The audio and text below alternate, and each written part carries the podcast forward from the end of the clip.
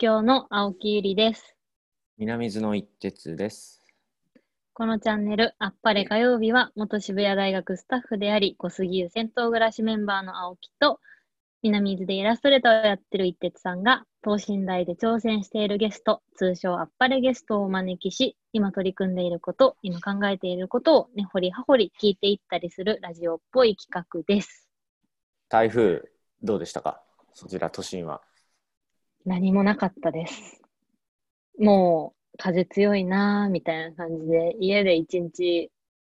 過ごして終わったんですけど、南伊豆大丈夫でしたか？やばかったですよね、結構。いや、そんな多分やばくなくて、まあ、あの、伊伊勢海老とか、その漁師さんとかは、その、まあ、漁に出かけられなかったりとか、長いことあったけど、あの、なんかこう、雨がふ結構長く続いてて、うん。だったんですけど、伊豆は。あの、なるほどなんか、雨が降ってるから、あなんか、悪天候が続くからっつって、お店を休んでるところとかもあって、なんか、結構それって、なんか面白いなっていうか、なんか都内で雨が長く降ってるから休みますってないじゃないですか。ない。なんかすげえ面白いなと思って、健健康的なんじゃないか逆にと思っちゃっ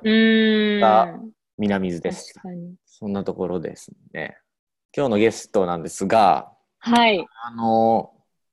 なんて言うんでしょうね。まあ、出会いは僕がまあ南津に、えっと、行って、で、こう東京でイベントをこう、プロモーションでいろいろやろうと思ってた時に、なんかどっかイベントスペースを、あの、お借りして、なんか、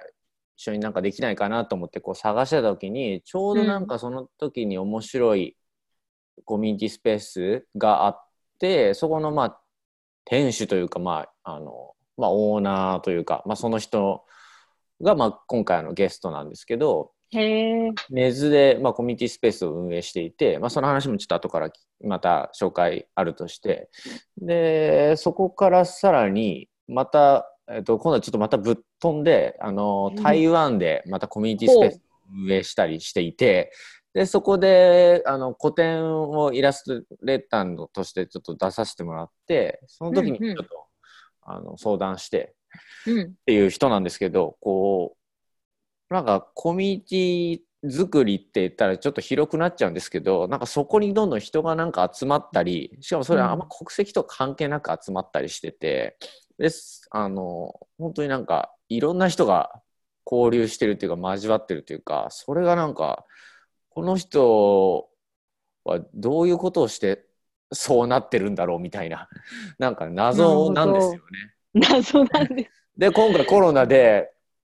あの、多分台湾のコミュニティにも多分行けなくなったりとか、多分いろいろ、うーん、ピンチといえばピンチなのかな、どんなこと考えてるんだろうなと思って、ちょっと今日のゲスト、あの、紹介したいなと思います。えー、元レコード屋、鈴木弘明さんです。どうぞよろしくお願いしまこす。んばんは。よろしくお願いします。こんばんは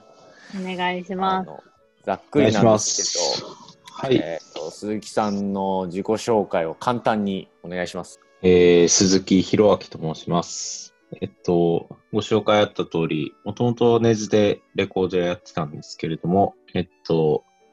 まあ、大家さんの都合で、えー建て替えたいということで、追い出されちゃったので、えーそのまま台湾に行き、次は台湾が、えーコロナで入れなくなったので、まあ次は京都でお店とか作ろっかなみたいな感じで、今、なんか静かに動いています。鈴木と申します。よろしくお願いします。よろしくお願いします。もう突っ込みどころ、もう今の段階でもう満載なんですけど、いや本当です ちょっと順番に聞いていこうと思ってて、あの、東京出身じゃなくて長野なんですよね。あ長野ですね。うん。で、そっから大学進学が東京かと思いきや北海道でしたっけ？そうですね、北海道で。でそっからあの結構まあゆ有名なというか大手の企業に勤めてレコード屋っていう経験げご経歴じゃないですかなんかそこのなんて言うんだろうななんか急にレコード屋パッて思い立った経緯っていうかあるんですか？ああ、難しいですね。なんか、僕、えっと、前職、辞めた、辞めるぜってあの伝えたときに、もうそもそも次何やるか全く決めてなくて、うん。それで、あの、社宅当時住んでたんで、えっと、まあ、辞めるからには新しい家住まなきゃいけないなっていうので、それで偶然寝ずに、まあまあ大きめで安い物件があって借りたっていうのが初めで、で、初めは住居として考えてて、広いからなんかしようぐらいの感じ。なんか目的もなく借りちゃったんで、それで、まあもともと僕レコードいっぱい持ってたんで、まあレコードやってことにしよっか、みたいな感じでレコード屋になりました。なので、炭開きって言った方が近いのかもしれないですね。ああ、一。般的に言うと。う。うんんうんなんか、あれですよね、それに、そのレコード屋を、まあ、結果的にやることになって、なんかいろんな人が関わってるイメージがあったんですよ。なんかただレコード屋だったら、まあ割とあの普通なんですけど、もうそれこそ南伊豆にぼいる僕があの鈴木さんにコンタクト取って、あの会えるっていうのはなんか多分イベントスペースの機能も持ってたからだと思うんですけどあれはどういう経緯で、はいはいなんか？ああ。イベントスペースは、なんか初めレコード屋としてやるとか決めてないタイミングで、結構近所の大学生とかが、なんか企画とかやりたいみたいなのがあったんで、まあ、あと2フロアあって、なんか、まあ1フロアぐらいイベントしてようが構わないな、みたいな感じで、なんか、イベントスペースは自然となったって感じですね。うんうんなんかあれですよね近くに東大とかなんか学生さんが結構いたんですよね。うんそことの接点ってなんかどうやって作ったんですか？ああ、まあでもボランティアですよね。なんかその、学生の地域リサーチみたいなものになんかこう、一住民として支援するとか、例えば建築の学生が模型作りの場所がないっていう時に、まあ工具も場所も勝手に使っていいよみたいな感じで、なんか、なんかそういう学生との接点が、なんか結構、なんかフラフラしてる学生が多かったのもあったり、僕がクラウドファンディングしたっていうのもあって、それでなんかオープン前から知ってくれた人もいて、まあ本当に友達経由で友達が、その人の友達が来てみたいな感じで、地道にって感じでしたね。うん。なんかその僕が、えっと遊びに行った時とイベント行った時、まあ、23回あるんですけどなんかみんな全員知らないコミュニティ同士がこうなんかそこにいてなんかあの、うん。結構いい感じというかそのお互い邪魔し合ってないっていうかなんか共存し合ってなんか一緒になんかご飯作ったりしてたり、あのできそうでできないというかなんか普通だったらちょっとコントロールしちゃったりなんかみんな集まろうとか、結構僕やっちゃいがちなんですよ。でも鈴木さんそういうことを全然なんだろうなある意味いいほったらかしをしてるっていうかあれすごいなってうんうん。見てるんですよね。なるほど。なんかコミュニティってそなんかその最初から作りたいっていうよりはなんか自然発生的な感じで生まれたからなんかそういう結構、なんかフフラットなというかなんかドライなというか、うん感じで見てるのかなと思って。うんうんそうですね。なんか、まあ、なんか自分からあんま刺しに、刺しに行かないというか、このコミュニティ狙っていくぜみたいなのあんまなかったりするんで、うんうん、まあ結構なるがままにって感じですね。なるほどうん、あでそっからでも台湾に飛ぶのはなんかどういうことなんですか？どういう経緯だったんですか？で一番はやっぱ、うんうん。水餃子めっちゃ好きで、それは結構ガチな理由の一つですね。まあ、うんうん。現地で好きなご飯があるなら、うん。まあ結構住める、住めるなみたいな感じで、うんうん。まああと物価もそんな高くないし、でもなんかその、まあ起点はそれだったんですけど、細かいこと言い出すとめちゃめちゃうんうん。もちろんまあその文脈とかあるんですけど、まあなんか言葉羅列するとなんか向こうの音楽面白かったり、向こうも、うん。あの、少子化とかは日本より今早くて、まあその、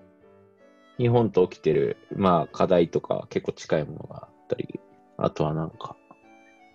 中国とかとのこう、なんていうんですかね、対立みたいのも、若い世代がすごい活動をしてて、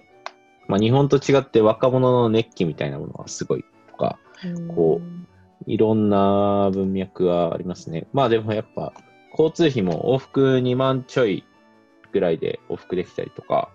そういう日本とのやっぱ地理的なものとか、結構、うん、なんかお金に絡むとことかが現実的だったっていうのもでかいですよね。やっぱ見しやすいとか。うんうんなんか私今お話を聞いていて、まあ、うん自分自身もこうコミュニティとかまあその場みたいなものに興味があるので、なんかより聞いてみたいなと思ったんですけど、なんかその何か自分がまあ場を開いていったり、新しい場に飛び込んでいくときって変数がなんかすごく多いと思うんですよね。自分だけで完結すればあんまり変化がないところを、なんか鈴木さんはどんどんこう変化をなんか、しかもコントロールしないで何かこう受け止めたり、なんかそこに流、いい意味で流されたり、巻き込んだりっていうのがあるのかなと思っていて、なんかそれって、なんだろう、私だったら結構不安だったり、なんかこうん。うコントロールをしたくなってしまって、まあ先ほどの一徹さんみたいにってのあるのかなと思うんですけど、なんかその鈴木さんの目線だから見える、なんかそのスタンスでいる面白さとか、なんか魅力みたいなものって、まあ、あの具体的な体験でもいいんですけど、うんじゃあどんなところが面白いと思われますか？なるほど。まあやっぱ、うーん、い意識高く言うと、ある意味学習欲みたいなのああるのかもしれないですね。その、なんか新しい人とか、属性の人とうん、会うって結構自分の知らない世界をこう見せてくれるところはあると思うんですけど、なんか、目的は自分も知らないですけど、なんかそういうの楽しいなって思うんで、あの、まあなんかこう、まあ、より自分が知らない、なんか世界に行けるように、微妙にそう、そういう面でのコントロールはしてるのかもなっていう気はしますね。例えば、なんか、ど。全然よく自分では分からない業界の人と会ったら、そういう人になんか、すごい協力的になんかこう、イベントなり、プロジェクトをするみたいな、なんか、なんだろうな、自分が動き方を少し変えるとかはあるかもしれないですね。うんうんうんうん。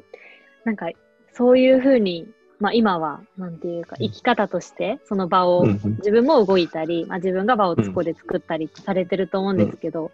なんか一番最初に、なんだろう、わあおも、おもろいなとか、これやってみて面白かったなみたいな、最初のきっかけとか、なんか覚えてる、はい。なんか体験とかってありますか？まあ自分が開いても、い行った場所でも、どっちでもいいんですけど、なんか鈴木さんにとって、これって面白いなって思ったきっかけが何だったんだろうと思って。なんかはじめ、一番初めは僕、なんかフェスにカレー屋を出すっていうのが一番初めなんですよね。で、当時は僕もカレーを2回しか人生作ったことなくて、で、なんか作れる、作ったことあるメンバー一人もいない状態のチームで、なんか、フェスにカレーやって手だと無料で入れる上に、こう、お金まで稼げる、便利だなみたいな感じで、こう、初めは出したんですけど、なんかその時に結構、なんだろうな。僕当時そのサラリーマンだった時だったんで、普通になんか超シンプルですけど、自分で活動してる人みたいのに結構初めて会ったぐらいで、あ、いろいろやってる人いるんだな、みたいな感じで楽しかったっていうのはありますね。なんか本当にハイパー最初の一歩の話なんですけど、うん、うんうん、そういうのはありましたね。なるほど。いいですね。カレーか。でもそれってなんか、それもすごいなって思い今聞きながら思ってて、なんか全然カレー作ったことないけど、カレー作ろうっていう、なんかその、もうもちろんね、音楽が聴けるとかお金稼げるともあるんですけど、なんかやっぱりその状況を楽しんでる方がいつもなんか、勝勝ってますよね。なんかそれは面白そうですね。まあなんか、その時の、なんか、なんか次の日どうでもよくなってることとかあるじゃないですか。い。なんか、これ暑いとか。でもなんかその、その日の自分を信じるみたいなの結構やりますね。なんか、台湾とかも、台北って家賃めっちゃ高くて、なんか今も一応場所としては保持してるんで、謎に毎月家賃は払ってるんですけど、まあなんか、まあ決めた時のテンションを信じるみたいな、結構あるかもしれないですね。うん。なるほど、なるほど。台北では、その、イベントスペースの名前って何でしたっけ？一応なんか、空屋っていう風にはい。い言っていました。えっと、はい、はい。空いている空とうんうん。屋台の屋で。でもなんか、空き家っていう人もいれば、空屋っていう人もいて、なんかそれを止めるスタンスはないですね。全然、全然なんか、もともと、あの、中国語で空き家って意味で、向こうだとコンウーって読むんですかね。だからう、うんん。コンウーってみんな言ってたり、空屋って言ってる人いたり、空き家って言ってる人いたり、なんかエンプティハウスとか言ってくる 人もいたり、なんかもう何でもいいやって感じで、ご自由にって感じでした。いいですね。その50にもなんかすげえ鈴木さんっぽいし、なんか、あの、うんど、どんな、えっ、と、すどんなイベントとして活用されたり、まあこれまでの事例でなんか、いろいろあると思うんですけど。そうですね、なんか、まあ僕は言うても音楽は好きだったんで、音楽関係のイベント、まあライブもあれば、なんか日本の音楽の、まあなんていうんですかね、えっと、雑誌系の人が向こうで日本の音楽紹介するイベントやったりとか、うん、そういうのはありつつも、例えばなんか、ローカル、日本、日本のローカル関係の、あの、イベントもやったり、まあ、友達のアーティストの人が、あの、滞在制作とかしたりとか、なんか結構、そうですね、まあ、なんか使いたいっていう人いたら貸してたみたいな感じですかね。うん。僕もその流れで、あの、あの、えっ、と、空屋に、えっ、と、イラストレーター3人で、あの、乗り込んで、あの一週、約1週間滞在して、まあ、うん。えっ、と、絵を展示して、で、そしてまあ、やっぱいろんな方が来てくれて、本当になんか、日本人も来てくれたし、えっ、と、ん。台湾の人、あと香港の人もいたな。なんかもう面白かったです。え。うんうん。まあ、結果そのまああの時はちょうど1今年の1月とか2月ぐらいだったじゃないですか、うん。もう本当にコロナでもうますちょうどもう始まったぜみたいな感じだったけどあのねあのさっき冒頭にもあったけどあの台湾にもなかなか行けなくなったっていうことでうん。で今京都って話なんですけどこれもまたどういうことなんですか？京都は、なんか、人生で一回住みたいという、なんかう、ん。すごい、すごいなんか庶民的な発想ですね。でも、なんかも、そう、そうですね。まあでも、一旦理由はそれぐらいなんですけど、うんうん。一応、えっと、店舗物件と、あとは、まあ、3階建ての4部屋、なんだろう、2部屋、2部屋、1フロアある、うん。まあ、住居物件を借りたとこで、うんうん。えっと、まあ、これから何かしらやろうって感じの状態ですね。レコード屋ではなく。そうですね、ちょっと今、僕も何になるのか考えなきゃいけないなって感じですね。へえ。ですね基本はベースが京都？ってこと？になる東京が多い。今から京都。京都。京都になりますね。でも、先月まで奈良になんか行くと接待される家があったんで、なんか月の3分の1ぐらいいました。なんか どなんかどこにいるのかが。どうどうやどうやってっつったら変だけど多分なんかこれを聞く人は鈴木さんそんどうしてそんなにえっ、となんだろうな行く先々であの寝るところと住む場所とかなな住むなあるんだろうってだからうん友達がなんでそんなにできるんだろうみたいな、なんかちょっとシンプルにあ思っちゃうんじゃないかなと思って。なんだろうな。まあでもやっぱ、うーん、いやでもやっぱと言いつつわかんないですね。でもなんかぐ偶然、偶然なんですよね。うんわかんないというか。例えば皆さんも、あのーうんうん偶然なん、なんだろうな、石狩に住んでる人と東京で会ったりすることあるじゃないですか、多分例えばですけど。なんか、東京じゃない場所に住んでる人のつながりできるみたいなのあるじゃないですか。まあ、うんうんそういうのに、めっちゃいいな、みたいになった、自分がなった時に結構その人の関係値作りを多分普通の人よりゴリッとやるのかもしれないですね。なんかゴリッと。ゴリッとやるのかもしれないです。ゴリッとっていうのは、なんかすいません、適当で。どういや、なんかどういう感じなのかなと思って。ああ。まあ、いいなって思ったプロジェクト、僕全然、ボランティアベースで全然関わったりもするし、あとなんだろうな。でも奈良はなんか偶然、なんか研修のプロジェクトを僕が関わることになって、その研修した人たちが住んでる場所に謎に友達になって住んでたみたいな感じ。なんか、なんか偶然。面白い。そういう人って結構じゃああちこちにいるんですか？日本、日本全全国というか。点在してる感じなんですかね？ただめっちゃいるわけではないですね。多分皆さんが、その各地にお友達いるくらいだと思いますね。うん本当に。それがもう、でも、ゴリッとしたら、ね、ま あ泊まりに行ったり、関われるように、まあそういう距離感の人がいらっしゃるってことですもんね。そうかもしれないですね。うん。なんかそんな中でそのまあ、この、まあ1月、まあ今年明けぐらいからコロナで、まあ移動の制限がかかったりとか、あのね、台湾にも行けなくなったりっていう変化もあると思うんですけど、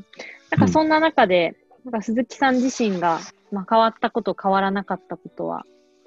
あるかなって質問したくて、なんかそのはい。世の中的には、特に東京は、まあ移動の制限がすごく強くかかったので、私自身はうん。それ以前はすごく人と会ってたところが、やっぱり会えないっていうのはかなり大きな変化だったんですけど、なんか鈴木さん自身は、まあそれはどこでお過ごしになられたかってことも含めて、どうだろう、うん。そうですね。なんか、まあ、初めはもう、生涯、商売上がったりすぎてやばいみたいな感じだったんですけど、その台湾も行けなければ、うん。その、例えば、昨年で言うと台湾の人向けのインバウンドの企画作ったりとか、日本の。なんかその日体の人の動き関係の仕事が多かったり、日本でも人が集まる場所を作るみたいな。が、東京起点に多かったんで、まあうん完全にやることなくなって、なんか、実家に帰りましたね。長野、長野にじゃあ、そう、一旦実家に帰っていろいろ考えましたね。うんえそれで、まあなんか、うーん、そうだな。まあ京都行くとかは一応、その時代背景考えると、その、まあ観光都市だったわけじゃないですか。ゴリゴリに。もう、まあ本当に、外貨稼いで、うまくやってたと思うんですけど、まあ、京都もだいぶそれじゃうまくいかないくなっちゃうっていうので、まあ、わかりやすくその、地価も下がってきてて、家賃も安くなってきてて、だから僕らもこう店を作りやすかったのもあるんですよね。で、であの、なんだろうな、今後の時代の変わり方って逆に京都ぐらい日本で観光特化の街だった場所だからこそ見えるところあるなみたいなんで、結構その、一番楽しそうなとこに身を置こうみたいな、変化が起きそうなとこに置こうっていう、なんか自分の中で解が出てるというよりは変化が大きい場所にまず身を置こうかなみたいなのがありますね。うんそれは実際はどうですか？そのまあ少し状況が今だと変わってきたというか、まあその状態が長く続いてるっていうふうにも言えるんですけど、実際に今、うん。京都に関わり始めてどうですか、ああ、もう、どこも超空いてて、あのー行けてるカフェみたいに行っても、なんか食べログ見てると、行列がすごすぎて落ち着けないとか書いてるとこも3時間読書できたりするんで、なんか、一消費者としてはもう最高だなって感じなぐらい空いてますね。今はあとは、まあ、僕はそのアジアで、あの場所を作ったのもあって、その、なんだろうな。違う、例えばシンガポールとか、イインドネシアとか、違うアジアで活動してる日本の人とか、まあ、日本人、日本人じゃなくても、まあ、現地の、あの、それぞれの国の人と知り合うこととか、結構あったんですけど、なんか、すごい京都ってアジアの人の活動の場が思ったより少ないんだなっていうのがなんかうん。あって、結構アジアのものをこう、なんだろう、フューチャーしてる店みたいな大阪とかは結構あるんですけど、東京ももちろんあったり、名古屋もなんか割とああるのかなって感じなんですけど、結構なんか、京都は欧米系の人が店やってることとか結構あるんですけど、そのアジアの、まあ中華料理屋とかはもちろんあるんですけどね、あの、アジアのなんかもうちょっとディープなコンテンツの場所が少ないんだなっていうのが分かったんで、あの、店舗はそういうものがなんか体験できる場所にしようかなと、結構アジア推しになる予定です。へまた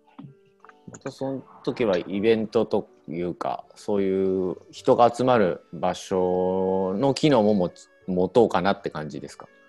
そうですね。お店の方は確実に持つと思いますね、アジアの。で、うん。一応飲食店業許可も取ろうと思ってるんで、まあ誰でも来れるっちゃ来れる場所に。家の方が逆に悩んでますね。うん家なのかみたいな。今家やるのかみたい炭開きですかまたな。なん、なんていうんですかね。最近僕の中で家ブームなんですよ。もう、とんでもなく今、家に興味があって、オラが村っていう漫画があるんですけど、はいそれ見て、まあ、東北の、あのすごい山間部の、と、なんだろうな、昔ながらの生活とかが描かれてる漫画なんですけど、まあ、結構その、家って、昔の古民家みたいな暮らしなんですけどね。あの、まあなんか、機能めっちゃあるなと思って。まあ、あの、マンションとかと対比してって話なんですけど、あの、街の人遊び来たり、漬物つけたり、あとは、なんかこう、なんか大掃除する日、街で決まってるみたいな。みんなその時、全員やるみたいなのとか、なんか、あって、僕、なんか、シェアハウスとかも増えてるとは思うんですけど、その、シェアじゃなくてハウス側に今興味があって、なんかその、まあ、その、戦後とかにその、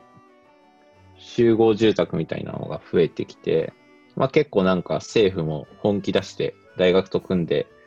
もう今後のスタンダードこれやみたいな感じでアパートとかマンション作ったらしいんですけど、まあそれで抜け落ちた部分とかにちょっと今興味あって、それは多分あの、すごいオープンなお店みたいなものが難しくなる時代だからこそ、もうちょっと家の中みたいな、まあもうここで映ったならしゃあねえわみたいなコロナとか、なんかそういう関係値のものに今、興味があるからなのかなって感じは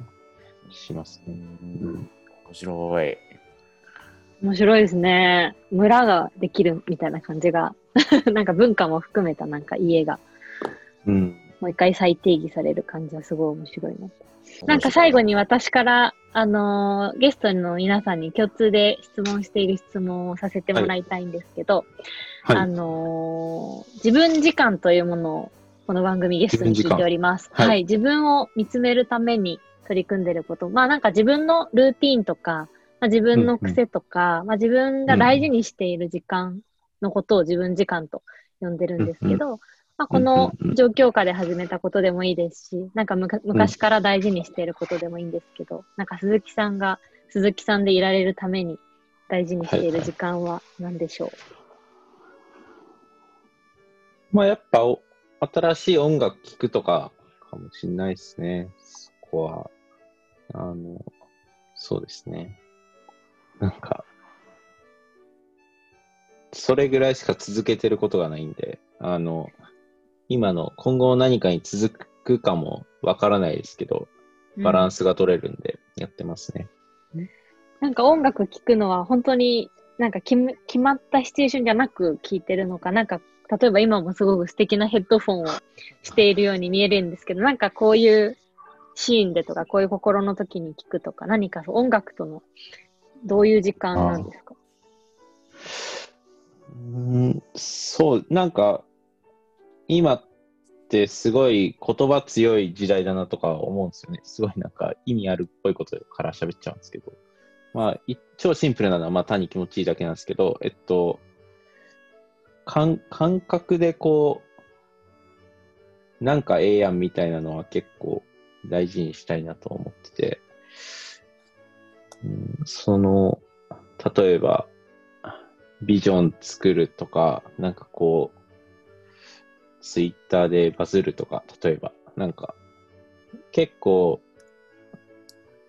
うん、言語、大事な時代だと思うんですけど、なんか、